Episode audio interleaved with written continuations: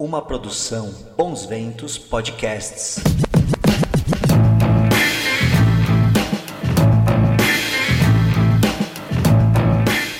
Boa noite a todos. Bem-vindos à minha sala. A mais um bate-papo.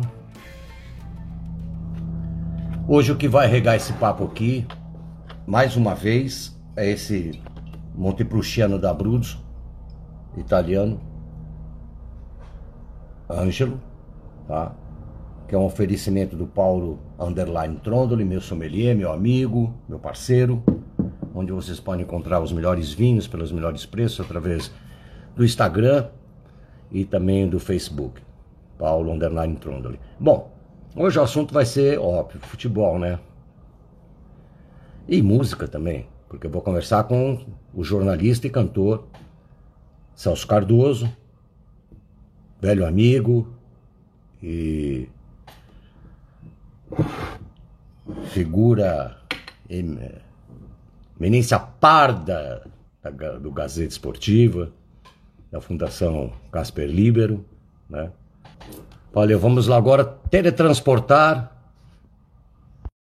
Prize, eu vou fazer assim, né? Prize vai teletransportar Celso Cardoso aqui para minha sala. Fala, Celso. Fala, meu querido. Que saudade de você, tudo bem? tudo bem, e você? Ah, tudo você eu sei que tá tudo bem, que eu te acompanho diariamente no, no Gazeta. Você sabe que eu estava me lembrando, né, é, quando você me convidou para a live agora, algo que me honra muito, me deixa, me deixa lisonjeado. E aí eu estava lembrando de quando eu conheci você. Isso lá em 2000, em BH, eu fui narrar um jogo do, do de vôlei, que a gente transmitiu o vôlei aqui na Gazeta. E, e eu sempre fui muito fã do Ira.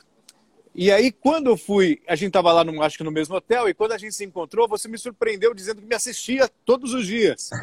E aí eu fiquei surpreso, assim, poxa, mas eu que sou seu fã desde a minha adolescência. Aí eu nunca vou esquecer, e falou assim, pô, você está me chamando de velho. e, e, foi muito legal, porque eu, eu sempre fui fã, né? Hoje eu tenho a honra de dizer que sou amigo também.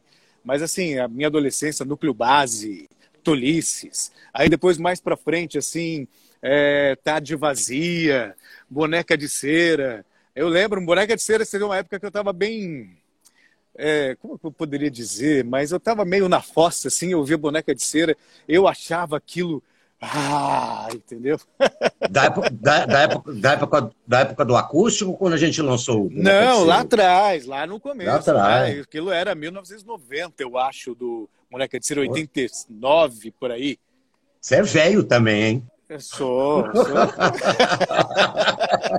a gente engana um pouquinho, né? Engana, Tem gente que olha assim, caminho, mas vai enganando e tal. Pois é, você muda mas... pouco, né, Celso? Verdade. Eu, eu acho que isso é, é, é, é, o genizinho do meu falecido pai. Meu pai Sim. tinha.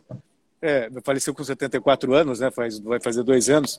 Mas ele sempre ele tinha 70 anos e olhava aquela pele e parecia que ele tinha 50. Eu falo assim, poxa, espero chegar assim também aos meus 70, 80, quem sabe, né? Eu Achei. espero chegar assim, eu espero chegar igual numa partida de futebol, com 90 e alguns acréscimos. Se o juiz for generoso, quem sabe, né, em tempos de VAR, quem sabe ele não me dá mais uns 5, 6 minutos de acréscimo. Então, agora você já me deu. Olha, a gente vai conversar sobre música, eu quero conversar muito sobre a sua carreira, né? E, mas também quero, obviamente, temos que falar de futebol mesmo, porque é, a gente está no, num momento muito esquisito do futebol, né? Não, tá tudo esquisito, Nossa, né? É, tá tudo esquisito. Eu só queria, eu queria tá começar. Tá esquisito. É, eu queria começar esse papo com uma coisa, uma curiosidade que a gente conversou mais ou menos por zap, que no, no dia seguinte da, de mais uma derrota humilhante do São Paulo é. né, contra a LDU, eu não pude ver o, o Gazeta Esportiva, que eu acho que eu estava dando uma entrevista para o Charles Gavan, alguma coisa. Eu queria ter muito visto. Aí você me falou, nossa, o pau comeu aqui, né?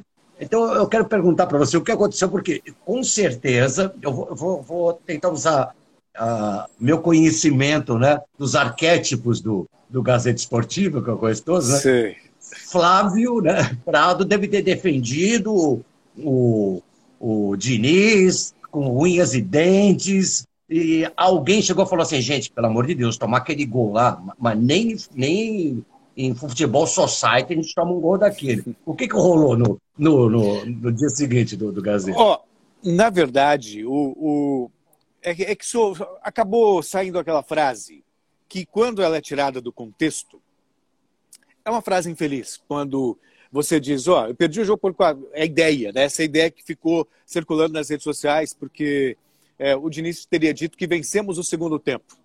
Então fica aquela ideia de que, ó, perdemos o jogo, mas nós vencemos o segundo tempo. E, e aí, essa é uma frase infeliz. Mas acontece, Nazi, só que, na verdade, ela foi tirada de contexto. Então, quando você tem uma pergunta que fala assim, pô, Diniz, você estava com sete jogadores jovens no, no, no, no, no campo, naquele momento. Você não acha que isso pesou, para de repente, para a derrota? E aí ele usou esse argumento, não, com os meninos em campo, nós vencemos por 2 a 1 um, um tempo. Quer dizer, na verdade, então, era uma coisa assim meio fora de contexto. Ele quis dizer que a derrota não pode ser colocada na conta dos meninos. E eu consegui entender, porque eu tenho, na verdade, essa preocupação. Eu sei que o futebol é muito passional. O torcedor, ele, ele é resultadista, isso faz parte. Né? Você pedir para o torcedor ter um distanciamento crítico da sua paixão, não, não é conveniente. Até porque ainda mais, catarse. Ele ainda precisa mais São, daquilo. Ainda mais São Paulino que não ganha nada há mais de uma década. Pois é. Mas eu, na condição de jornalista, eu, eu, eu me sinto na obrigação de exercer um pouco mais a empatia e tentar entender as, as questões humanas. Eu tenho essa coisa da esse senso de justiça, digamos assim, um pouco mais apurado que para mim era, é, era um requisito básico para eu ser jornalista. Eu nunca quis ser comentarista, na verdade. Quando surgiu o convite para ser comentarista, eu achava tudo aquilo que eu via um horror. Eu achava um absurdo sentar em casa e ficar vendo o cara apontando, ah, porque aquele cara lá é ruim, aquele não sei o que lá. Eu... E aí eu procurei, já que eu fui chamado e eu aceitei a proposta, o meu objetivo era tentar analisar da mesma maneira que eu gostaria de ser analisado. Isso não significa que eu não possa fazer críticas, que eu não possa apontar isso ou aquilo, mas eu tento entender o contexto e ser o mais sereno possível na análise. Então, ao observar essa frase, que ela soa infeliz, não, não discuto isso, mas no contexto, na verdade, ele se expressou mal, mas tinha um contexto. Então, ele não quer dizer, perdi de 4 a 2, mas venci o segundo tempo era um contexto dos garotos, ele que usou um argumento. Na hora do improviso, quando a gente fala, às vezes a gente não, não pensa muito no que a gente está falando, sai de maneira muito natural. Então, eu absolvo, absolvo, se eu tivesse esse poder de ser um juiz, eu absolvo o Fernando Diniz dessa no frase VAR. que é. Se você, é, você pegar, você pegar o, ele no VAR, assim, vamos, isso, vamos analisar novamente. Isso, é. não houve a intenção do dolo, entendeu? Foi um lance de jogo. Ele, é mais ou menos isso. E aí foi isso que eu coloquei. E, e, e acho até que o Fernando Diniz está longe de ser o principal responsável pelo, pelos erros do São Paulo. Ele então, tem tá responsabilidade. Tá... É, mas, mas, quem sentou além em você foi o Garrafa, então? Não foi o Flávio Prado, não? não? no, na verdade, no debate de ontem estava um, um, jovem jornalista aqui, o Tiago Salazar. Ah, e, vi, estreou agora, é, né? E aí a gente estava discutindo justamente isso, porque no entender dele o São Paulo estava mal na temporada. E, e, eu acho que não. São Paulo, até chegar a pandemia, na minha opinião, era o melhor time de São Paulo. Aí veio a pandemia, veio um contexto de um jogo contra o Mirassol, jogo único, São Paulo foi eliminado. É vexame você ser eliminado pelo, pelo, pelo Mirassol? Pelo, pelo, é. cat, pelo catadão do Mirassol, hein? Pois é. vamos deixar bem claro: o cara que foi chamado do churrasco, o outro que era motorista do WhatsApp. Lá. Ah, meu. É, mas enfim. Mas ainda assim, eu, eu, eu, eu, eu fico imaginando, eu falei hoje no programa, Nazi, quando você vê jogo do Palmeiras hoje e vê jogo do Corinthians. Que horror!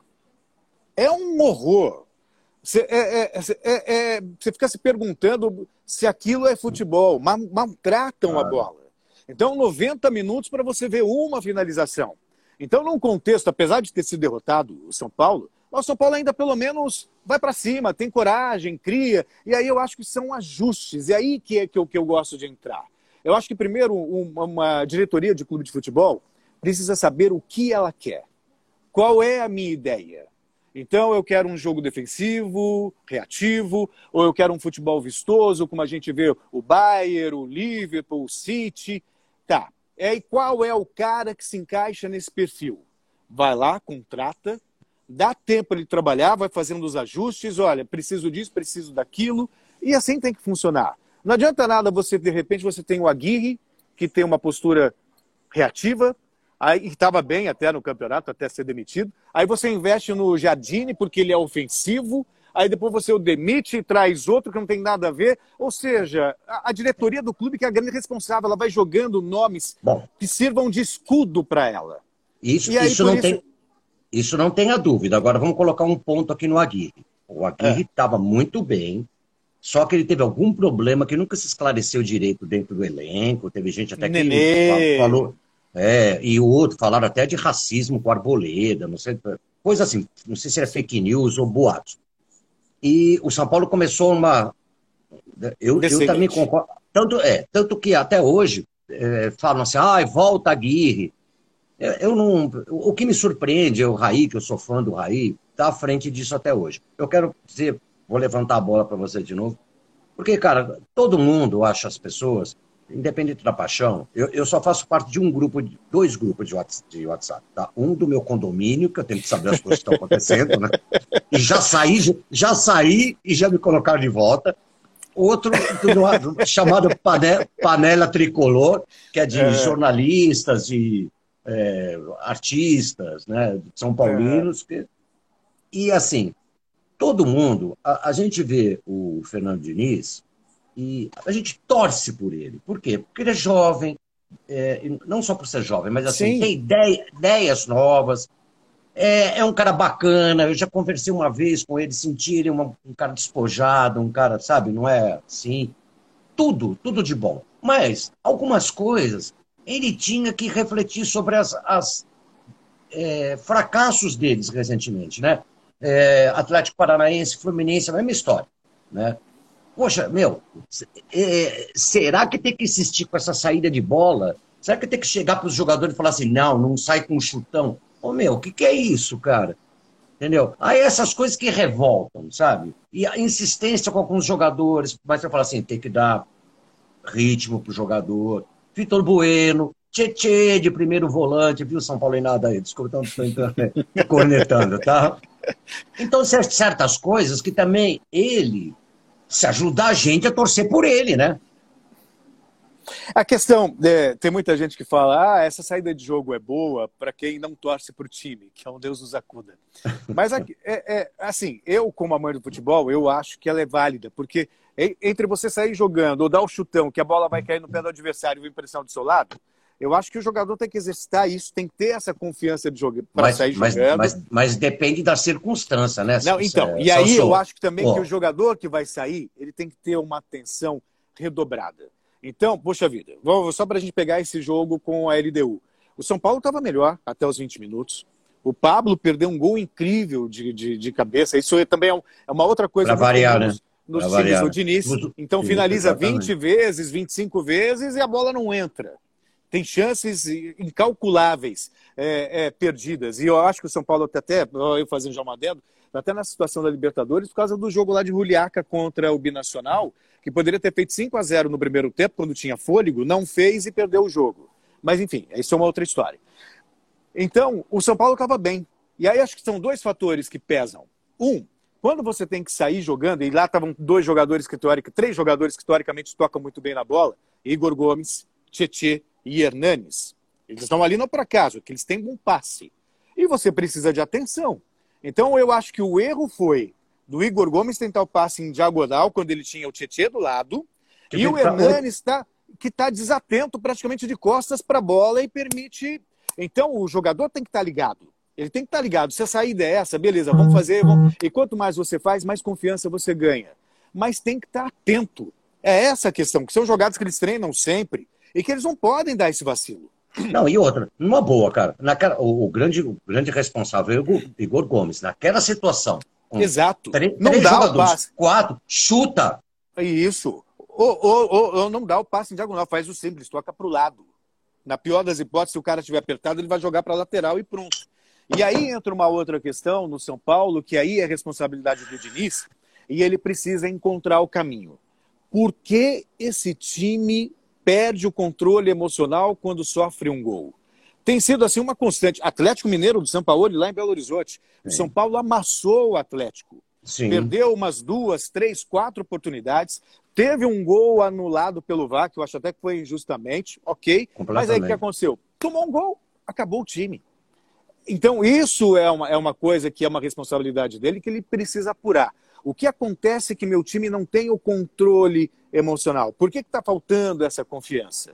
Agora. Ah, eu, eu até acho, Celso, que isso acontece com o Diniz. Eu acho que isso é uma coisa que já vem acontecendo com o São Paulo antes do Diniz, que eu acho que é tudo a pressão.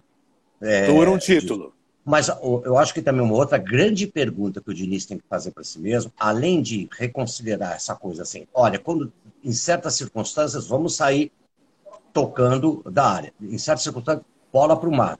Primeiro ponto. Segundo, por que que meus times, Atlético Paranaense, Fluminense, até o próprio Audax também, criam, criam, criam e, e, e não marcam? Será que eu estou deixando de fazer treinamento de fundamento? Será que não, eu estou pedindo para tocar demais e, e, e, não chutar de média distância? Ele tem que eu, se perguntar isso.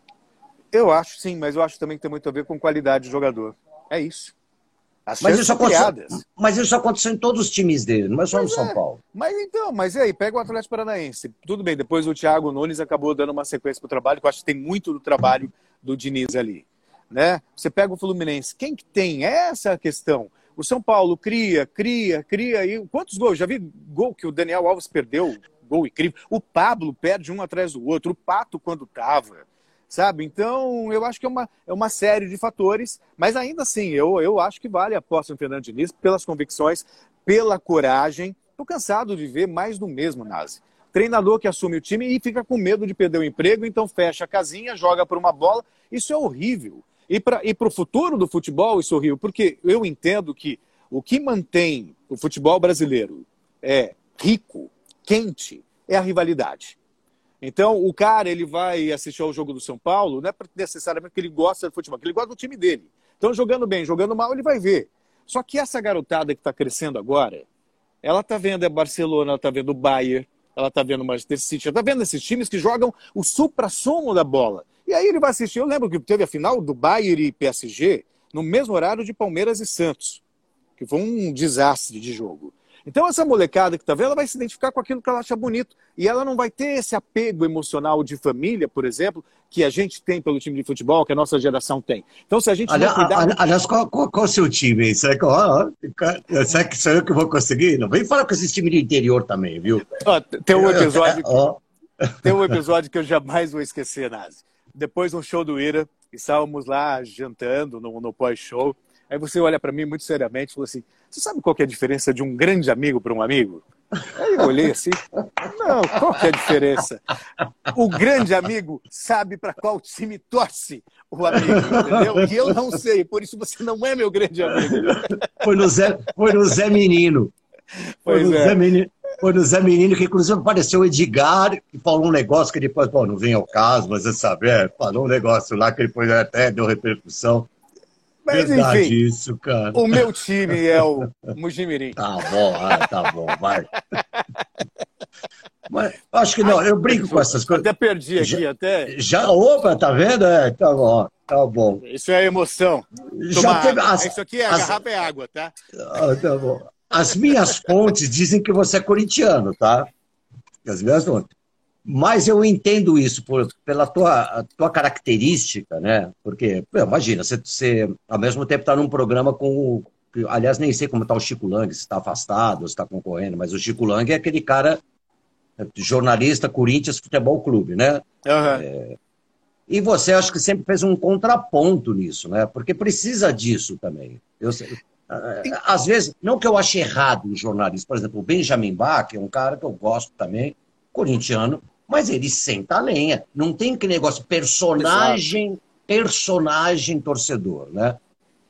E tem uma outra coisa também, Nazi, é, é, eu sempre aí como critério jornalístico, né, aquela coisa que eu que a gente estava falando lá no começo da live, eu procuro manter um distanciamento crítico das minhas paixões. E eu vou para estádio. E eu tenho uma opinião na bancada há mais de 20 anos. E eu sempre fui a todos os jogos, a todos os estádios, jogos do Palmeiras, do São Paulo, do Santos, do Corinthians, e eu sempre fui muito bem tratado pelo torcedor, até por causa Sim. da minha postura que eu procuro ser isento, que eu acho que é o que a gente deve ser, isento. E só que eu percebo que as pessoas elas não estão preparadas, por exemplo, elas não conseguem separar o jornalista do torcedor. Então, e, e, e isso eu penso desde antes de até a política se tornar um, um, um fla-flu, né? Então, de uma intolerância muito grande. Então, se você, por mais que eu seja um correto profissionalmente, que eu procure ser ético, que eu procure ser isento, a partir do momento que o torcedor conhece para qual time exatamente eu torço, ele que me levava a sério, ele vai deixar de levar por causa da paixão que ele tem pelo time dele. A não, então... ser que então- você se... a não ser que você seja muito. Nesse ponto, eu falo assim: desses... eu sou amigo de quase todos, admiro, né? Ronaldo Giovanelli, uhum. Casagrande é corintiano, Chico Lang também respeito tudo, mas assim. É... Eu, eu, cito o Benjamin, que o Benjamin é corintiano, mas eu nunca vi o Benjamin falar assim: porra, é claro que foi pênalti quando tá é lá claro. o cara metendo a mão na bola, né? Mas eu sei que é mesmo assim, mesmo assim, na rede do ódio, né? Você sempre vai ser questionado se você, é. como jornalista, falar assim, pô, sou São Paulino, sou palmeirense. Até porque quando você falar uma coisa que você realmente tem convicção e, e que é favorável ao time, vão falar, ah, você está falando isso porque você é, é torcedor do Mojimirim, entendeu? É, então eu prefiro, prefiro fazer o meu trabalho em paz, tranquilo e, e, e, e na verdade, no fundo, no fundo também, é, isso foi construído ao, a, a, através dos anos, eu acho um máximo quando o cara olha para mim e pergunta que time que eu torço. Esse é o maior prêmio que eu posso receber. Ora, gente, nem, nem eu sei para que time ele torce, viu? e olha que você já fez até chantagem emocional para Eu fiz, é verdade. só faltou falar assim: bebe mais, bebe mais, seu é. senhor, bebe mais aí. Nem me fale, nem me fale, nem me fale. Agora, vê, vê o que a gente está vivendo agora, por exemplo. Daqui a pouco a gente chega na música, tá, galera? É, é, veja só o que a gente vive hoje. Quando começou esse Campeonato Brasileiro, todo mundo falava assim, é um fato, né? Pô, isso daqui tem dois times, que é o Real Madrid, como se fosse o Real Madrid e o Barcelona, Palmeiras e Flamengo, que vão voar. Né? Ah, talvez o Atlético Mineiro, né? Uhum. terceira força. E aí o que, que veio? Várias situações né, de é, show, é, falei show, né? Mas, tipo, jogos sem... Faz parte. É a mesma coisa sem, sem público, né? Por mais que assim, quando o São Paulo joga no Morumbi, mesmo sem torcida, São Paulo tem uma vantagem, porque os jogadores podem fazer um treino lá, estão acostumados a jogar, ver a, uhum. placa de publicidade que dá um parâmetro para ele chutar. E isso serve para o Palmeiras, serve para o Corinthians, etc. Mas a gente viu um, um, um nivelamento tão grande, né? O, que hoje você não consegue falar assim, quem que é o favorito hoje para a conquista do título? Talvez o Palmeiras, que está num, numa coisa meio pragmática com o Luxemburgo, mas o Flamengo, olha o, do jeito que está. O Grêmio, que também era outro uhum. grande candidato. Então, a gente viu um, uma, um achatamento da curva, já que né, a gente está falando sobre. tem tudo a ver com a Covid, né? E ainda mais agora o que está acontecendo, né? Porque Queria que você comentasse isso, porque foi uma, uma ironia, a gente está tá numa sinuca de bico no futebol, que é a questão do Flamengo, Flamengo. E, ó, pode meter o pau em mim aqui, que deve ter um monte de flamenguinho. Flamenguista tem, corintiano em todo lugar, né? Flamengo que quis adiantar, não, nós já estamos treinando. Quando ninguém estava treinando. Não, nós queremos que comece o campeonato logo, carioca. E começou. Ah, tem que ter público no estádio. Agora pega um negócio desse, que é o Quantos jogadores já tem até hoje? Presidente, técnico. Dá 20, 27 pessoas. 15. O feitiço virou contra o feiticeiro? Virou. Eu, eu sempre fui contra o futebol, eu sempre fui contra a reabertura, na verdade, né? Por causa da pandemia. Passei quatro meses aqui na, na TV Gazeta fazendo um programa chamado Plantão da Saúde, entrevistando médicos, especialistas. Então, eu estou bem por dentro do que está acontecendo por causa desse coronavírus. Então eu não, eu não era favorável à volta do futebol. E o Flamengo capitaneou isso. Então criou-se protocolos, né? e aí a partir de, desse, desses protocolos que foram criados, a gente teve, por exemplo, o Goiás teve que jogar com o Palmeiras sem 11 jogadores, jogou com o Corinthians esfalcado. Recentemente a gente teve um jogo da quarta divisão, a Caldense, tinha 13 atletas disponíveis para o jogo. Então ela mandou 11 e dois reservas e não tinha nem goleiro reserva. Então, a partir do momento que você já tem clubes atuando dessa maneira, eu não vejo por que o Flamengo pediu adiamento. Isso do ponto de vista das regras do jogo. Agora, do ponto de vista sanitário. Sanitário. Aí talvez seja a hora de você rever protocolos, de você rever posturas. Pô, são 27 pessoas é, é um número muito alto, 16 jogadores. E qual é a garantia de que o Palmeiras vai jogar com, com, com o, o Flamengo e que algum jogador que não testou positivo, mas ele tem o vírus e está assintomático, não vai contaminar jogadores do Palmeiras, porventura, é, por consequência, podem contaminar familiares e tudo mais. Quer dizer, então, é algo com o qual não se brinca. E aí o Flamengo, eu acho que tem essa antipatia, porque em nenhum momento ele, ele mostrou de fato empatia ele teve a capacidade de voltar ao futebol no Rio de Janeiro jogando ao lado de um hospital de campanha com pessoa morrendo. Com pessoa morrendo de fato. Acho que na época da na, na estreia do Flamengo no Campeonato Carioca, três pessoas morreram naquela noite no hospital de campanha ao lado, ali no Maracanã.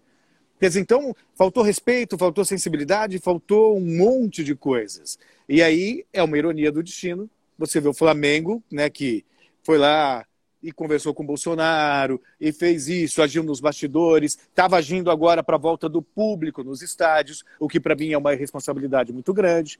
E aí, quando a água bate no bumbum, ah, agora vê meu lado, né? Oi, ó, Põe no VAR, é, quero ver no VAR, é, vamos no VAR, vamos no VAR. VAR. É. Sabe, o cara que dá porrada o tempo todo, e aí quando ele é vítima, não, olha aí, ó, o que o cara fez comigo. Aí é complicado, né? Mas assim, por não, uma questão, e... por uma coisa sanitária, por uma questão sanitária, claro. isso tem que ser revisto. Agora, o jogo, até... Palmeiras e Flamengo, eu entendo o Palmeiras não aceitar a anulação, a suspensão do jogo. E, ao mesmo tempo também que o Palmeiras fica numa sinuca de bico, né? Que eu já vi, é, tipo assim, tá, nós queremos, porque é nosso direito, vamos jogar com o sub-20 do, do Flamengo, etc. Aí, cara, que garantiu o Palmeiras também tem essa grande segunda de bico, que metade é do elenco dela não vai ser contaminado e depois vai jogar contra o Atlético Goianiense é. com o... E, e, aí também a falta da sensatez, né? A gente sabe que Palmeiras e Flamengo vivem um clima de rivalidade nos últimos anos.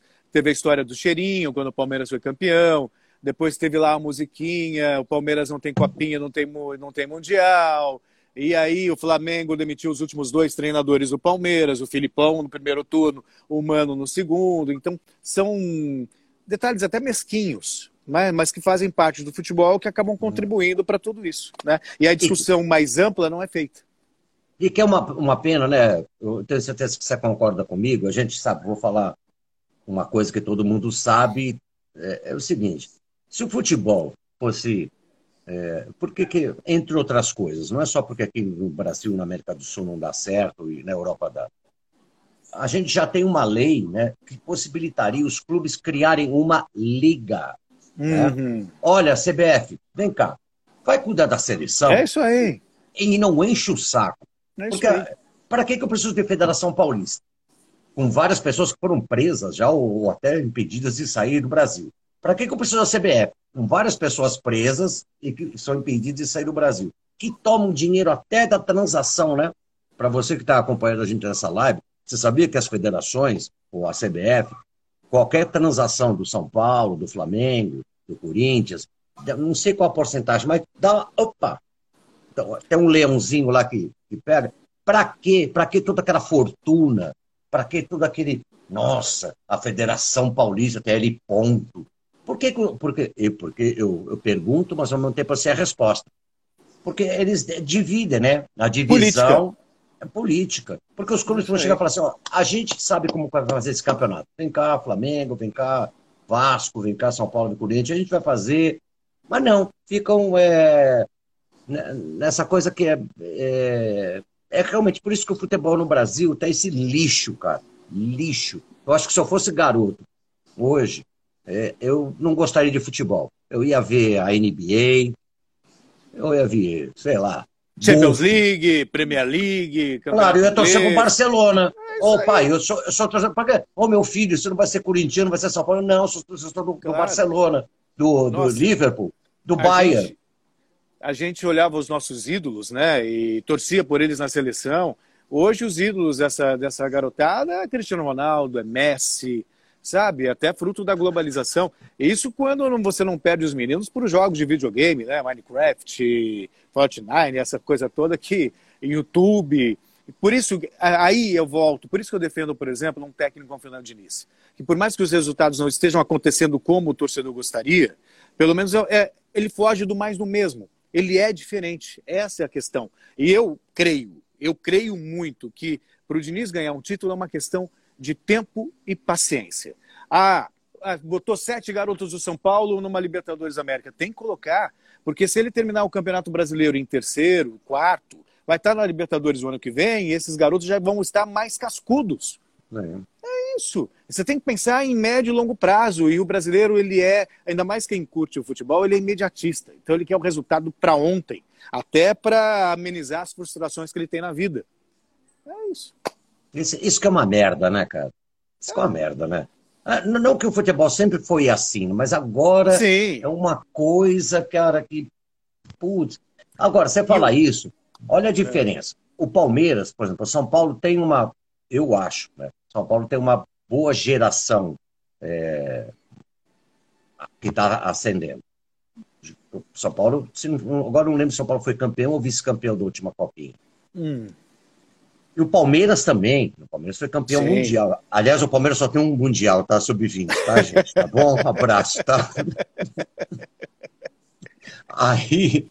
E, e, você vê agora, agora, o Palmeiras tem um time estruturado, pode criticar ah, o Luxemburgo, esse time está muito pragmático, mas assim, olha, está lançando Patrick, é, Gabriel Menino, tantos jogadores, mas que já entra num, num, num time que, por mais que o palmeirense é corneteiro, eu sou de família palmeirense, né? É corneteiro, tá querendo mais. Mas assim, olha, o Palmeiras foi campeão outro dia brasileiro. Uhum. Então os garotos entram, não entram com a pressão, tanto que os, os jogadores jovens mais valorizados atualmente no Brasil é essa juventude do Palmeiras agora, né?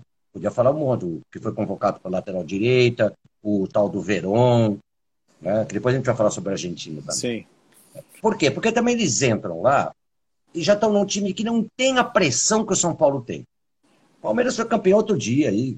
Pode, os Palmeiras podem cornetar, mas é diferente dessa, dessa garotada, Gabriel Sara, Brenner, é, o, aquele zagueiro que eu acho muito bom, aliás, é a melhor revelação do O São Diego Paulo, Costa. O Diego o Léo Pelé.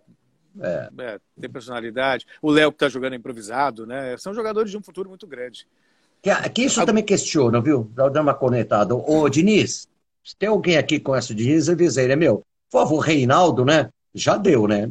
aguenta mais. Bota o Léo, bota o Léo de novo. Então joga, joga com três zagueiros, entendeu? Então deixa o Léo na, na, na esquerda. A, bota, a lateral, e, né? E traz o Bruno Alves de novo, cara. Que eu não sei porque o Bruno Alves estava tão bem, cara. É. A, a questão do, dos meninos, eu, eu, aliás, o Chico Lang que falou uma, isso aqui no, no, no, Gazeta Esportiva um tempo atrás me chamou a atenção. Eu acho que o momento mais favorável para você lançar os garotos é agora, porque você não tem o torcedor no estádio. O torcedor ele cria um efeito psicológico nos meninos oh. que muitas vezes você mata. Então ele perde a confiança muito facilmente. Se ele erra um passe, ele já ouve uh, a vaia, o xingamento, isso atrapalha. Então, com os portões fechados, ele tem a chance de poder jogar o futebol que ele sabe de maneira mais tranquila e ganhar confiança. O que ele vai ter depois é o que ecoa nas redes sociais, e todos eles hoje são ligados à rede social. Bota lá o nominho dele lá e vê o que estão falando e tudo mais. Mas aquela coisa do jogo, que é imediata, não tem. Então, por isso eu acho que é um momento muito bom para você também lançar os garotos, porque a confiança ela pode ser maior em consequência de você não ter a influência do torcedor que é, ele, ele é capaz de te vaiar com 15 minutos se você errar dois passes. E aí você vai pensar duas vezes em fazer um outro passe com medo de errar, então você prefere recuar ali do lado. Essa é a questão. Então, o momento eu acho que é muito favorável para lançar esses garotos. E eu acho que tem que ter um pouquinho mais de paciência. Eu sei, Nas, eu sei que falar para o São Paulino ter a paciência sendo que ganhou só um título nos últimos 12 anos, isso lá em 2012, e por e meio tempo. É, com meio tempo, é. É, eu sei que é muito complicado, mas é. eu ainda acho que é o melhor caminho. muita calma. São Paulo trocou de técnico, já perdi a conta nos últimos 12 anos. Ah. E olha que mandou embora Murici, que foi tricampeão brasileiro, mandou, passou Osório, passou Ricardo Gomes, passou Cuca, passou um monte de gente. Então aí você vê que o problema não é treinador necessariamente, é gestão. É isso não. que precisa pensar, gestão. Eu, eu nem vou perder meu tempo de chutar cachorro morto, que é essa, que é essa diretora de São Paulo, né? Falei, é. pode ser, não vou perder. Vou, quando tiver minha live com o Barolo, aí a gente vai chutar o cachorro morto. Aí chuta o cachorro, tá certo. Um abraço pro Barolo também. Mas assim, tem uma questão. Você fala assim, trocar por quem o Diniz? É verdade, por quê? Porque trocar, com todo respeito, né? É, nem vou citar nomes, né? Mas assim, o que tem de novo? Rogério Ceni, eu acho que ainda vai voltar para São Paulo, não nessa gestão, obviamente, que também é um técnico novo que está galgando agora de uma maneira promissor, muito consistente, promissor. Dele. Mas a gente tem uma grande discussão hoje, né, Celso, que é o seguinte: é técnico estrangeiro. E você, eu falo isso, que eu quero levantar a bola para você falar sobre a sua, a sua admiração sobre uh, o futebol argentino, né? Uhum. E, e, não só sobre o futebol. Eu nunca fui para a Argentina, você deve ter ido, mas assim, tive muitos grandes amigos argentinos, músicos, conheci músicos incríveis argentinos. Que a gente até brinca, fala assim, o argentino é, como é que é? É um, um, um, é um inglês, como é que é? Não, é um italiano que pensa que, pensa que é inglês, que é inglês, inglês é. e que fala que nem espanhol, é isso? É, é isso, mais ou menos isso. Mas assim, você vê assim o, o nível do, do, Olha o trabalho que o Galhardo fez, Simeone, né? É, o próprio Cudê, que perdeu agora, mas acho que está fazendo sim. um trabalho muito, muito legal. Muito bom, né? sim. É, agora, tem essa coisa, essa resistência no, no Brasil, que com, quebrou as pernas com Jesus, né? Com Jesus não, né? Com, com, o Jorge. O Jorge. O e, Jorge. Mas agora tá assim, com o Domené tá falando, tá vendo? Porque tem essa resistência no Brasil. O técnico brasileiro ele tem essa postura. Não, inventaram nada no futebol. É tudo que estão falando aqui já foi feito. Isso tudo é modinha, etc. Tal, mas a gente teve um último campeonato brasileiro que foi é, ganho pelo, por um português. Aí tu ah, também com aquele time qualquer um. Menos, né? É, menos. Menos. E o vice-campeão, que é o São Paulo, que eu sou muito fã dele, por mais que é um cara polêmico, né? Mas assim, ele pegou um time que tinha aquele, que não tinha nenhum craque, tinha bons jogadores e foi vice-campeão brasileiro. Qual a resposta que você tem para isso? Competência. Você você pegar, ver, diz, diz quantos técnicos brasileiros estão trabalhando no primeiro mundo do futebol na Europa? Quantos mas não é na causa, história? Mas não é por causa da língua, não? Não, claro que não, é competência. É, é competência. A gente viu o Luxemburgo falar para o Real Madrid e não durou uma temporada. É, falta competência, falta. E aí você vê um monte de argentino. Você vê argentino brilhando no futebol inglês, sabe? Não, não é. Então, daí já não é a língua, é preparo. E aí você pega vários jogos do ponto de vista tático. O Independente Del veio aqui no no ano passado, deu um baile no Corinthians, fez o Corinthians parecer um time de terceira divisão, só no Totó, independente del Vale, com um técnico espanhol de 35 anos. O ano passado, técnico campeão um português e o vice-campeão um argentino. Pega a tabela agora, primeiro lugar um argentino, segundo lugar um argentino. Que, primeiro, é, Inter e Atlético, quer dizer, então, o, o, Palmeiras, por exemplo, chegou às semifinais da, da Libertadores, pegou o Boca, era o Palmeiras e o Filipão, campeão brasileiro, e era um dos Bocas mais limitados da, da história. Taticamente, o Boca engoliu o Palmeiras em dois jogos. Então você vê a maneira de armar, você vê que ali tem um trabalho de um trabalho coletivo, treinamento, jogada ensaiada, triangulações. Aqui o repertório é muito fraco. Por isso a minha decepção até com o Vanderlei Luxemburgo agora. É, sabe, então eu, o que eu vejo, até pela cultura do futebol brasileiro, são treinadores que têm medo de perder o emprego, então eles preferem fechar a casinha, ficar jogando por uma bola para não a perder. A Argentina não tem medo de perder emprego? Depende do argentino. Depende do argentino. Os caras que vêm para cá, por exemplo, eles não têm nada a perder. O Sampaoli, ele é ligado a uma convicção. O Jorge Jesus, nunca vai levar para Portugal e não vai fazer a menor falta o fato de ter treinado no Brasil e, e, e não, e, e, ter fracassado. Para eles não tem esse valor. Por isso que eu fico pensando, um técnico como o Luxemburgo, com toda a experiência que tem, tinha tudo para ser mais ousado agora, para ser diferente dos outros. Tipo, ele já tem dinheiro, teoricamente, não sei da vida privada de cada um, sucesso e tudo mais. Então falta coragem. Eu vi, por exemplo, o Palmeiras e Inter, o Palmeiras, o Inter aqui com time reserva, taticamente dando um baile no Palmeiras. Palmeiras jogando em casa, contra o time reserva do Internacional. O que você espera? Que propõe o jogo, que vá para cima, mate a partida. Não, o Inter ditou o ritmo. Então, e você vê isso no treinador estrangeiro que você não vê no Brasil, sabe? Os treinadores são mais do mesmo. Eles não são ousados. Aí, de novo, por isso a minha admiração pelo Fernando Diniz, que esse é o cara diferente. Não adianta, pode tomar pau, o pau que for, mas ele, pelo menos, ele tenta fazer algo diferente. Porque é cômodo, o cara chega aqui, vamos fechar a casinha, quatro, duas linhas de quatro, tá, dá a bola para o adversário, vão roubar essa bola e vão no contra-ataque. Isso é simples, é óbvio, qualquer um faz. Até eu, se eu for treinador, faço. Eu, quando eu, tinha, eu treinava o, o, o time da Galera, é isso, vamos ficar mais atrás da linha da bola e explorar o contra-ataque. Ué, isso é coisa de técnico limitado. Tá, para saber agora... fazer jogar, aí é para técnico competente. Deixa eu dar o um contraponto, então, vai. Dar o um contraponto. Tá? Ah, beleza. Também, eu, nossa, eu adoraria. Agora, assim, vem o São Paulo e pega o Santos sem dinheiro, quebrado, sem, sem pagar salário, com um time assim, aqui, lá. Dá duas semanas lá, ele já começou, com uma semana já de treino, já começou a arrebentar a boca. Agora, o Diniz está um ano, meu. não, entendo. Que pare... É que parece que a gente não pode cobrar o Diniz. O Diniz não, é um cara não, tão entendo. bacana. Poxa, o cara tem ideias novas. Oh, o cara oh. é tão gente boa, concordo. Mas, ah, não pode cobrar o Diniz, porque ele é o cara eu, fora, fora da curva. Não, vamos lá. Eu estou falando que ele é fora da curva entre os brasileiros. Ele não é São Paulo, ele não é Jorge Jesus. Ele ainda precisa cavar o espaço dele. É, também não tem procuração para defender o Diniz, mas um ano também não é um ano, porque ele ficou cinco meses parado por causa da, da, da pandemia. Né? E aí você tinha na época. Ó, vamos fazer um. um, oh, um peraí, peraí, peraí, peraí, tio. O, o, River Plate ficou seis meses sem jogar. Ah, não, sim, mas é o mesmo ah, time. Tem, tem...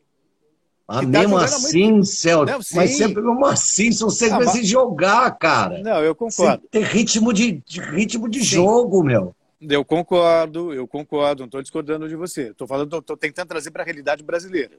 Então, antes da pandemia, quando eu estava bem, ele tinha Igor Gomes bem, ele tinha o Pato que estava tentando se firmar, ele tinha o Anthony, que era, que era um jogador de, de velocidade, que ele não tem mais também. Então tem, tem uma série de fatores que você tem que, sabe, que buscar, enfim. Tá eu bom. sei que é difícil vamos, defender o Diniz, tá, mas tá, tá. já Pô, fiz a minha parte. Vamos mudar de assunto antes para música, aqui que chegou aqui o Ítalo com H, HY, ele fez uma pergunta interessante. Ítalo com H é bom, esse é pesado. Ah, com H e com Y, HY, Ítalo. Ele falou assim: uma pergunta para os dois. A televisão brasileira fez 70 anos semana passada para vocês, quais foram os, os cinco é, momentos mais marcantes no futebol? Bom, vamos falar três, vai, tio. Três. Três, marcan... três momentos marcantes do futebol? É, na, é, na televisão. Na televisão? É. Tá, vamos lá. É, eu vou para uma memória afetiva, tá? Acha. Brasil e Itália, 1982, aquele 5 de julho no estádio Sarriá. Aquilo foi tão marcante, viu, Vanucci, depois do jogo, chorando, porque aquela era a seleção dos sonhos, era a seleção que encantava e perdeu um jogo que jamais ninguém poderia imaginar que o Brasil perderia da maneira que perdeu. Tanto que tem uma. A ESPN, uma época, estava mostrando os jogos de novo, passando, passando o videotape. E aí eu, com os olhos de hoje, né, já bem mais velho, eu era um garoto em 82, e e aí eu parei, estava no segundo tempo do jogo e já estava já 3 a 2 para a Itália. Eu me vi assistindo a uma partida que ocorreu 30 anos atrás, como se ela tivesse ao vivo, e eu me peguei torcendo quando o Zoff fez uma defesa, acho que no cabeceiro do Oscar, nos últimos minutos ali em cima da linha. Então aquilo foi marcante, aquela seleção, quem cantava. O Júnior gravou um samba, eu nem sou muito fã de samba, mas eu cantava o samba Voa, Canarinho Voa, aquela coisa toda. Então aquilo foi um momento especial.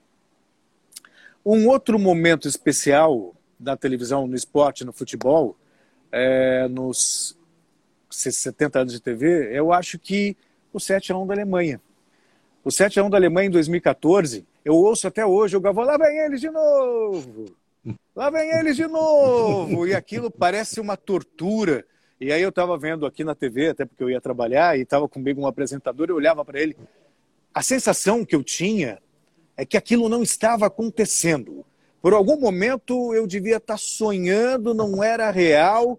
5 a 0, 6 a 0, 7 a 0. Então aquilo foi um momento marcante. Em um outro momento eu já estava, não, eu não estava na... aqui na Gazeta ainda, mas eu me lembro, foi quando a seleção brasileira de Oscar conseguiu vencer os Estados Unidos no Pan-Americano.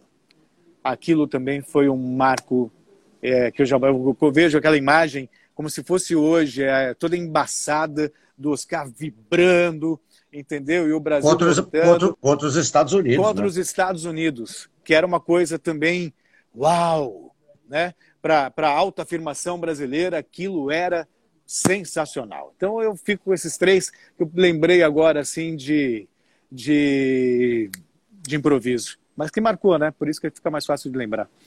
Não, tudo bem, ele perguntou sobre o futebol, cara, mas, é, mas eu acho que isso vale a pena. Então, vou falar três bem rápidas para a gente mudar de assunto e sair do esporte. Eu, para mim, a Copa de 70, eu era garoto, uhum. foi a primeira Copa a ser transmitida é, ao vivo, né? É, eu lembro que era muito garoto e aquela seleção inesquecível, né? E eu, eu vi, é, aliás, você sabe, né, que uh, eu tinha uma parte, eu tenho uma parte da minha família rica e uma, uma parte da minha família comunista, né? Eu fico entre os dois, né? eu não vou perguntar em qual parte você está, ou talvez seja não, das duas não, coisas. Eu gosto dos dois, é. E eu lembro que assim, o Mauro Betting falou, não, não tinha televisão colorida nessa Não, eu vi a Copa de 70 colorida. E parece que o satélite, poucas pessoas, e essa minha família lá, do, Aliás, eu sou primo do Dino Gentili, que é, é diretor da CBF, inclusive, né? É. é Dino Gentili. Bom, enfim, a família Gentili tinha uma TV a cores em 1970, eu vi garotinho, né? Tinha o quê? Tá vendo? 70, Quem pode, pode, né? Oito anos, né? Vi isso. E aquela foi uma Copa, aquilo foi fantástico, né? Você transmitir ao vivo, aquilo fez um negócio com o futebol, e com o futebol brasileiro, ainda bem o Brasil estava num, no, no, momento que aquilo com certeza ajudou o Brasil e o Pelé, que foi o, o post que eu fiz hoje para te falar, o Pelé Eterno, o filme, né? O Pelé, é, que ninguém, talvez as pessoas hoje, porque acham que o Messi é genial, Maradona, incrível, mas nunca vai existir algo que nem o Pelé. Não, nunca. esse é o concurso, não tem como. Né? Mas não tinha internet, não tinha celular na época. Bom, enfim, então para mim a Copa de 70 transmitida para o mundo inteiro, ao vivo, foi um momento importante. Aí, já que a gente saiu do futebol, né? Porque, hum. vamos falar assim, duas, mais duas. Outra, a briga que o Cajuru teve com o boxeador, lembra? Ah, lembro. O cara foi. Nossa. Falou, você me chamou de covarde. Eu, na, na Bandeirante, eu venho lá. É, é sim. Fala sim. agora na minha cara ao vivo. Sim, eu lembro disso. E outra que, assim, vai, para finalizar esse assunto do esporte, vai. Outra, assim, eu, eu não dirijo o Celso Cardoso, eu não entendo nada de automobilismo, é. mas eu tive, eu tive autorama quando era garoto, porque eu vi muitas corridas de, de, de Fórmula 1, na época que tinha o Patti, o, Fit, o, o Fittipaldi e o uhum. irmão dele, o Wilson Fittipaldi. Então, eu, eu vivi né, uma, uma, uma fase... Ah, vou colocar mais uma quarta. A luta que eu vi ao vivo, duas lutas, é, o auge do boxe. É. George Foreman versus Mohamed Ali, ao vivo transmitido na África. A luta do século. Né? E o Popó, que eu vi o Popó ser campeão mundial também, de televisão, né? É, futebol, talvez, atualmente São Paulino não está querendo falar muito de futebol. você sabe que por um instante eu pensei, por um instante eu pensei ah, que você o mundial. Da, Não, a briga do Avalone com o Milton Neves. E eu, eu pensei em falar isso daqui, mas como ele não está mais entre nós, pois sua é, anta. É. Nossa, então... aquele dia eu saí vergonhado, mas acontece. Vamos lá. É, não, hoje, hoje acontecem coisas mais horríveis. Sim, for ver hoje dúvida. assim, sua anta é até uma coisa meio delicada, do jeito que as pessoas falam. É programa da Xuxa. É. Mas isso é porque o Mesa é o Mesa, né? É Hoje mesa, você. Claro. É. Eu, eu vi você, mais jovem que eu, eu, eu vi o Mesa da geração que era Zé Italiano, o Roberto Petri, Petri é, o, o Santista, como é o nome dele mesmo? Agora me fugiu. Perão de Castro. Perão de Castro. Nossa, era um time, cara. Né? É, e foi assim, é uma instituição né, que hoje você faz parte, né? Quantos anos? Tem quanto? Eu tenho 58 anos, deve ter no mínimo 45 anos o Mesa Redonda, não é isso? Ah, por aí. Eu acho que o Mesa deve ter uns 40 anos, pelo menos, eu acho. É, não lembro de cabeça agora, mas acho que é isso. Eu acho que 40 anos tem o Mesa Redonda. Eu lembro até só, o Flávio só eu aqui Só eu aqui tenho 29 anos de casa. Eu, eu lembro quando o Flávio, Flávio Prado, assim, que era repórter de campo, ele começou, ele fez uma parte de um programa completamente maluco que tinha, que eu acho que era da Gazeta, não tenho certeza, que era um programa do Silvio Luiz, que era tipo uhum. assim, um lugar, que era tipo um Bala bar. Era um bar. acho que era uma coisa assim. Mas na televisão, acho... Balanceira era do, do, era do, do Faustão. Faustão. É, então e tá, mas era uma coisa Santos. assim.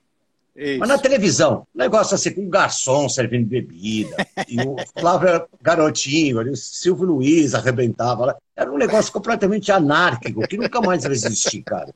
Nunca mais não, existisse na televisão. Não mesmo, mas era. E depois eles saíram candidatos à, presidência da Federação Paulista de Futebol. É Silvio verdade, Luiz, é. Flávio oh, Prado. O pessoal falou aqui, foi na Record, na Record. É. Não, eles saíram, foi a, a, a anticandidatura, né? É, é. o Flávio Prado é uma figura. Tem uma, é uma para mim é uma, é uma honra tê-lo como companheiro de trabalho aqui na TV durante tanto tempo. Vamos falar sobre música, Celso? Pô, quanto, quantos discos é, você lançou já? Dois. O primeiro foi meio no susto, assim, porque eu comecei. Eu gostava de, de, de cantar em karaokê, alguma coisa assim, resolvi fazer, fazer é, aula para aprender a cantar. O máximo que eu imaginava era dar uma canja na banda de um amigo, né? Porque eu sempre gostei do rock, você sabe quantas, quantos shows do Ira eu não estava lá e nem me imaginava. Eu até pensava, né, assim, se eu tivesse estudado, se eu tivesse feito tal. E aí aconteceu, pintou, eu fiz um, uma, uma audição, aí ficaram sabendo na TV, cantei aqui na TV no programa do Rony Fon, aliás, me lembro até que você assistiu que você me mandou mensagem no dia, da, da Ione Borges, aí começou a pintar convites para fazer shows. Enfim, eu fiz 25 shows no ano a partir daquela aparição na televisão, o que era surreal, né? E aí vieram as propostas para fazer o CD, eu estava meio, meio assustado ainda com aquilo, nem me sentia que, preparado. Que ano que foi isso aí? 2008. 2008. E aí Sim. o Rony Fon foi um incentivador, falou assim, não, Celso, está muito espontâneo, mergulha nisso, vai.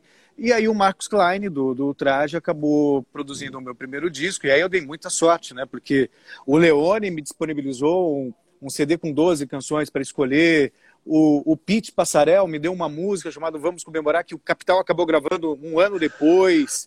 E, e, e, e, aí eu tive a participação do Bocato, Mário Fabre, quer dizer, e a banda, você conhece a banda que estava comigo também, é, então eu dei muita sorte. Bom, o N, a banda, o N, não, sorte não, sorte não existe. Porque se você fosse um prego, os caras não iam queimar um filme com você, né? É verdade, é verdade. Aliás, deixa eu falar. Você praticamente toca. Você é o cara que faz os caras do, do traje tocarem, né? Porque o Roger não faz show, o Roger só fica lá no, Abraço pro Roger, não tô fazendo crítica aí. Não vem para cima de mim, não. porque, porque o Roger não faz show, todo mundo sabe. Tem as questões dele, quer ficar em casa, ele vai, faz o trabalho lá com o Danilo Gentili, mas os meninos não tocam, né? Mingau.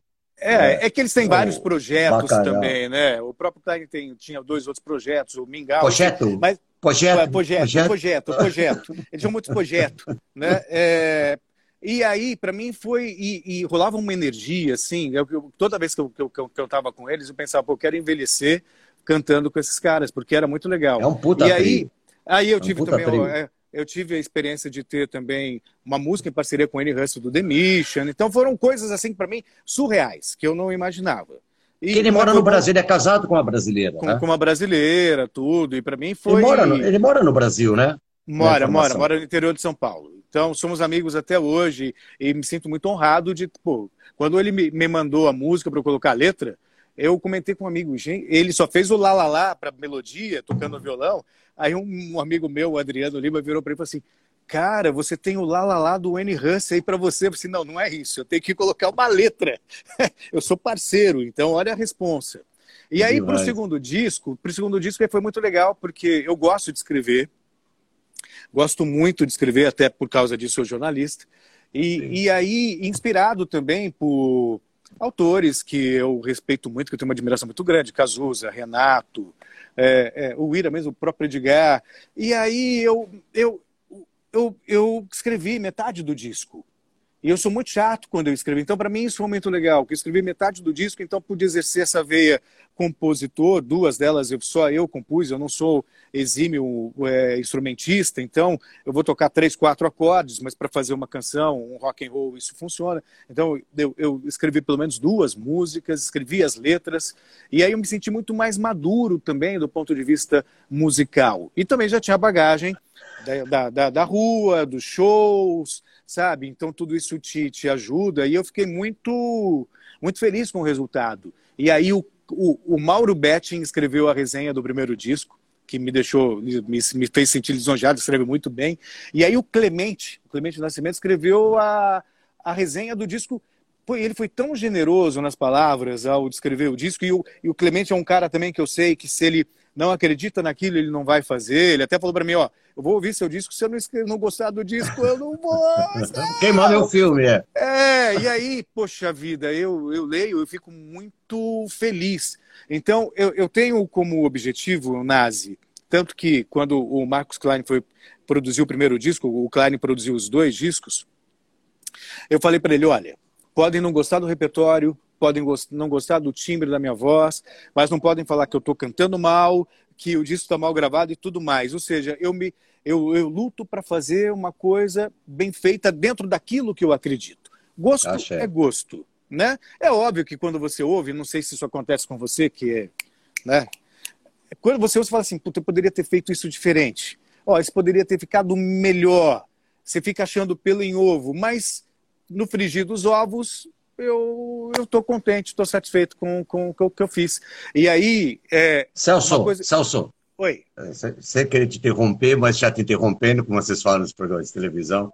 Eu aprendi com o Marcelo Sussequinde, eu sempre falo isso. É, é, com o Marcelo Sussequinde, o grande produtor. Ele falou Sim. assim: disco, a gente não acaba, a gente desiste.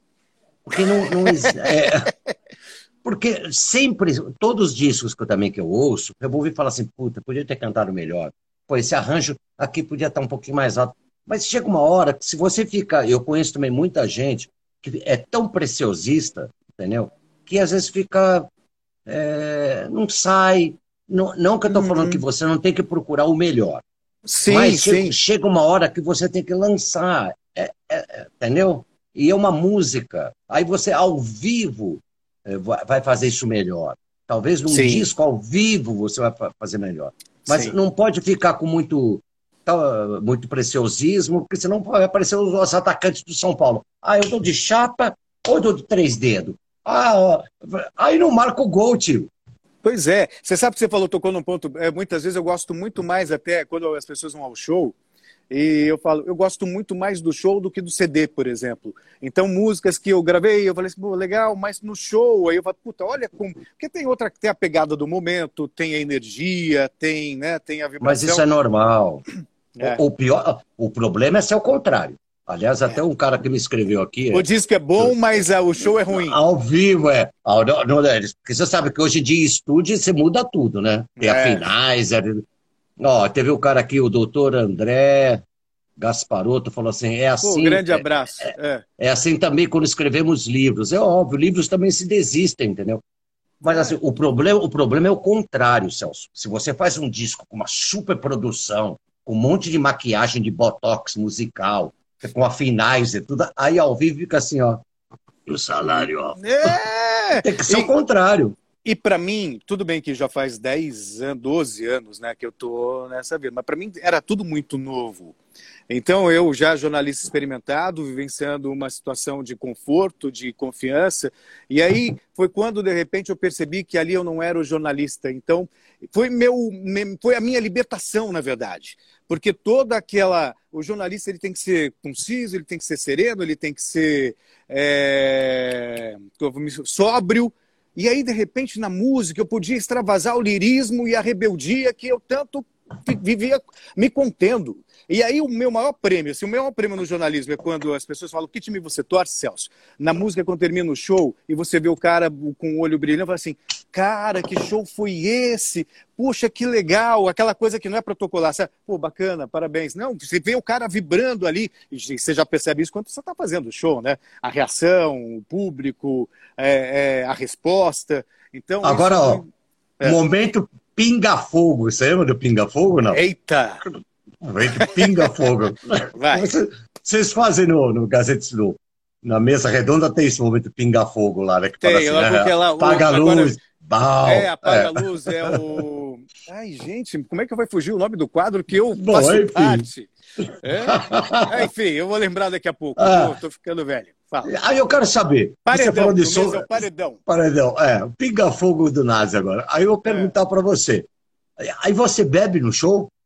Bebo. Axé, porque você. Não, não que tinha que beber para cantar, mas é que você me parece assim, eu fico imaginando, fico lembrando quando eu era garoto. Porque você é. deve entender a, a, sua timidez quando você começou a cantar. Sim. E eu acho que às vezes tem uma hora que tem que sair o jornalista e falar exato. assim, ó, Tchau. É? Isso foi para mim foi libertador. Foi quando justamente eu percebi que é, aí foi que eu me soltei de vez. Eu tinha aquela ó, preocupação tanto. Mil com... pessoas, ó. Eu faço várias lives, às vezes é... cai audiência, aqui não está caindo audiência, Pô, não. Que viu? show de bola, muito obrigado. Você sabe que. Continua. Que, então, e, e aí eu percebi que eu era muito preocupado com, com o que as pessoas iam pensar, iam analisar. Eu lembro quando fui convidado para participar do Pânico, eu entrei em pânico. Porque eu achei, porra, né? Vão me achar do um aventureiro. Do pânico, pânico do rádio? No rádio. rádio. E aí foi é. muito legal, o Emílio foi muito gentil. E aí eu comecei a ver o feedback das pessoas. Então, e aí eu falei assim, quer dizer, já passou da hora, o jornalista está lá na TV Gazeta, aqui eu sou rock and roll, é o que eu acredito, é o que eu sou. E foda-se, já que ele está falando de rock and roll, entendeu? Foda-se. E aí fui, para mim foi legal porque foi libertador. Isso me permitiu também é, por exemplo, eu, eu gosto de Legião Urbana, já comecei aqui, e eu resolvi regravar Sete Cidades. Aquilo, no primeiro tempo, até o Marquinhos falou assim: Poxa, mas regravar uma banda, eu quero fazer, consegui a liberação, foi difícil. Poxa, e aí você vê o feedback das pessoas, sabe? Nossa, como ficou legal, como ficou bom, nossa, que eu adoro. Que é uma responsabilidade. E claro. isso só é você regravar um ídolo, né? Você, e, e, quando você tem fãs assim tão messiânicos, tão ardorosos, o risco. E aí você vê os comentários e fala, poxa, que legal. Isso só é possível a partir do momento que você ganha a confiança da estrada, do palco, entendeu? A repetição. Aí, aí você se sentiu meio Fernando Diniz na, na, da música, é aí, isso? Aí eu já me senti. Vou não, aí, riscos. É, é, mas aí eu já me senti um não, pouquinho mais. Não, mas, não, mas você marcou gol, né? Aí é diferente. Então, você é, tem que eu... dizer. Vamos correr riscos. Não Vamos existe... correr riscos.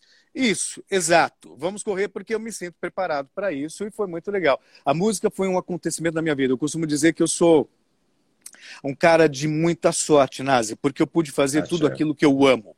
O rádio, a televisão, a música, que era um sonho de criança. Eu participei de festival quando eu tinha 12 anos, 13 anos, mas depois eu achei que não ia acontecer, sabe? Dar aulas de voz, que é uma outra coisa transformadora. Então, tudo isso me permite sentir uma sensação de felicidade. No ponto de quando você termina, a música, eu, eu sempre eu fico sempre buscando com gente experiente que são os meus ídolos, né? Tá me é, chamando eu... de velho de novo? Não, claro que não, mas, por exemplo, eu ficava super nervoso antes de um show, imaginando como seria, e depois o show acontecia eu terminava em êxtase. É, sabe, eu olhava as pessoas, mas eu não via. É como se eu estivesse numa nuvenzinha vendo tudo de cima.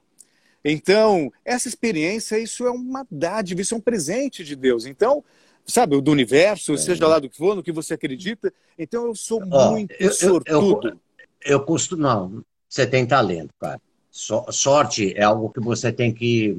Você não, é, que você tem que ter. Talento. Porque eu costumo dizer assim: cuidado com o que você deseja, que passa um anjo e ouve. E ouve. Né? então você desejou isso. E o seu caminho né, foi assim: tra... é. rádio, trabalhar com a voz. Tudo bem que é uma coisa, se você trabalha em rádio, as pessoas não estão te vendo. Mas aí você, você sente a empatia. Eu sabe que eu sou apaixonado por rádio, né? Eu também. Apaixonado. É, e aí você tem aquele impacto que é sua voz, mas assim, ninguém está te vendo, né? Diferente do que a gente está aqui falando agora e sendo visto. Aí foi, acho que, uma primeira etapa para o anjo levar você para os caminhos, cara. Porque é. esse é talento. Não adianta só querer é, cantar. Todo mundo acha que. Todo mundo faz karaokê. Eu lembro que eu fiz um karaokê com uma prima minha, aliás, um beijo para ela, ela tá acompanhando a Laurinha, da casa é. antiga, ela cantando flores e você falou assim, oh, eu ganhei uma nota maior que você. Eu falei assim, ah, tá bom. Sei lá, tinha tomado umas 20 caipirinhas. Pô, tá karaokê, vai dar nota. Quero ver subir no palco com 5 mil pessoas, 250 mil pessoas. Aí eu quero é. ver se tem karaokê, tio. É, isso é, é, é, fantástico, sensacional. Obviamente, meu público é muito mais modesto, mas, é, mas a energia que vem é bem legal, é bem bacana. Não, e você, meu, não é à toa, você está quantos anos com, com o Mingau, com o Bacalhau e com. Do... É, na verdade, a banda é o, o Mingau, o Klein, aí na bateria o Caio Mancini, e, ah. e no teclado já foi o Zé Ruivo e depois o Youssef, que também tocou com você, tal, que aliás estava me acompanhando André nos últimos shows. E o, o, o Adriano também, Guilherme também já tocou comigo. Nossa, só é, fera. Só, só fera. fera. Quer dizer, uma cozinha dessa eu só tenho que fazer o meu, né? Não preciso nem me preocupar com o resto, que tá tudo certo. E... Não, mas isso, é, mas ele, com certeza eles confiam, né? músicos Sim, assim, claro. não, não vou tocar com uma pessoa e falar assim, meu, vou passar vergonha. Ou, tipo, é, tem tipo, isso. Cada, é. a banda tem o cantor que merece. É. E são 12 anos, né? Então. Pô, não é pouca coisa, hein? É, e não é só no show, e o disco também. O disco eles sempre estiveram comigo. Aí no disco também eu tive a participação do Bacalhau. O Bacalhau tocou é, algumas canções, o Mário Fabre que a música Cala a Boca Maradona é dele, ele participa do disco, né? Quer dizer, então ainda no disco eu tive várias participações especiais, o que também me deixou muito honrado, né? O Clemente já cantou comigo no show, o Teddy Corrêa do Nenhum de Nós. Falta você um dia, espero que ter você comigo no palco um dia, Nazi. Oh, tá, ó, é? tá me intimando aí? Pô. É, já tá feito o convite. Demorou. você nunca pensou em fazer um disco ao vivo, meu? Já, já pensei sim. É que depois veio essa história mesmo de, de pandemia, eu já tinha planos de fazer alguma coisa nova também, gravar pelo menos um single. É, tudo mudou, né? Agora é tudo streaming, então talvez a ideia de disco, eu pensava na verdade em um DVD com vários convidados, ah, mas aí. É, quando eu falei disco é, ao vivo, na verdade, é, é. eu sou velho, né, cara? Esse disco Não, ao também, vivo, né? né? O DVD também já tá. DVD, a pessoa deve ter muita pessoa. DVD, esse cara também tá. Mas enfim. Não, é vamos... para streaming, cara. É... Mas, é, sabe o que é, Celso? O, o Ira agora lançou um disco. É... Ontem eu fiz o, o, o, som do vinil com o Charles pro meu disco Perigoso, que é um programa incrível, né? O som do o vinil tá, não é que tá voltando daquela maneira que tá, mas o vinil é um conceito. Sim. Você pode você pode pensar em gravar músicas por streaming, singles, mas nada como uma obra completa. Sim, entendeu? Primeiro, com encarte e tudo mais. Lado A, primeiro tempo. Lado B, segundo, segundo tempo. tempo. Entendeu? Começo do jogo, fim do jogo. É. Tem uma coisa que com certeza deve estimular você. Você vai falar assim, pô, pensar num conjunto de canções que vão se sucedendo e as letras, elas Sim. têm a ver uma com a outra e elas é, é que nem um livro, como o nosso Um disco conceitual. Falou. Claro, porque ficar lançando single, meu, bom, é. é. juventudes, né? Juventude, jovens, envelheçam. Né? mas, mas tem que pensar nisso, cara. Eu acho que é depois de 12 anos, você pode pensar num projeto assim. E até em termos de streaming. Sim. Faz 10, 10 músicas naquele formato lá de 40, 45 minutos. Minutos, tal. Total. Aí bota coisa autoral, coisas de versões, porque eu acredito que para você, como, como eu, eu, eu, eu, já compus coisas, você já compôs, mas antes de tudo nós somos intérpretes, né? Sim, o, exatamente o bom de, isso. O bom de ser intérprete é que você pode pegar músicas que você não escreveu e falar assim, é isso que eu queria dizer nesse momento da minha vida. É isso. Matou. Não é? Matou, é exatamente isso. O cara que é só compositor, ele fica tentando falar, ah, eu, eu, eu queria dizer tanta coisa agora na minha vida, mas eu não consigo escrever. Foda-se, tio, eu sou intérprete. Eu, é isso aí. Escrever, eu, posso... eu, acho, eu acho uma música do Paulo Sérgio, lá da, da, da Jovem Guarda, que vai falar. E isso é a coisa, eu acho, mais importante, e às vezes que tem o peso maior de ser intérprete. Você é um é intérprete, como eu. E da alma. Uma... Sim, e dá um novo formato, que com é, certeza você é deu um novo aí. formato para a música do Legião, né? E é isso. Tem que, tem que, próximo capítulo, deixa, isso está passando, cara. Está é. passando. É. E, a gente vai, vai sobreviver. É isso aí. Poxa, Nazi, que coisa. Eu estou acostumado a entrevistar. Que papo ah, gostoso. Ah, que bom, coisa né, bacana. Oh, ah, não, por acaso eu, eu queria te levar para fazer um programa de rádio lá sobre futebol. Você lembra disso? Depois. Porque foi, meu, o, o Celso. Depois você fui, acabou. É. Eu fui entrevistado é. durante. Ó, vou, vou completar 40 anos, mas eu posso dizer que eu fui entrevistado durante quase 40 anos na minha vida. Por isso que eu tive programa de rádio, tive seis temporadas no Canal do Brasil, que eu fiz, é. eu fiz, eu fiz entrevistas no Nasce Noite Adentro, que eu tirei coisas que ninguém é, tinha tirado dos entrevistados. Tudo bem que tinha um vinhozinho também, né? É, claro. Para mim, para o entrevistado. Então. Pô, cadê o vinho? Eu tenho água aqui. Água na garrafa de uísque, mas tá valendo. Entrevista tá é uma é. arte também. É, é, não tem. Como é o nome do, do, Tem um programa do Canal Brasil também que fala assim: a, a arte da, da conversa, sei lá. É. Você bater um papo, você entrevistar, é uma arte. Entendeu? Você Sim. sabe, como, como jornalista, tem muito entrevistador mala, né? Tem. Ah, porque nazi? Ah, porque ira? Ah, porque vivendo não aprender.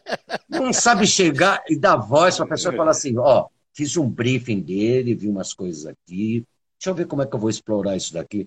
Eu fui entrevistado quase durante 40 anos, então é. eu sei, por, por isso que nas minhas lives, quem fala é você. Valeu, Sensacional. Nas, bom demais. Espero que a gente possa Obrigado. se ver em breve, tá bom? E, e dar um abraço e, e beber alguma coisa e jogar conversa fora como nós fizemos aqui hoje. Demorou, cara.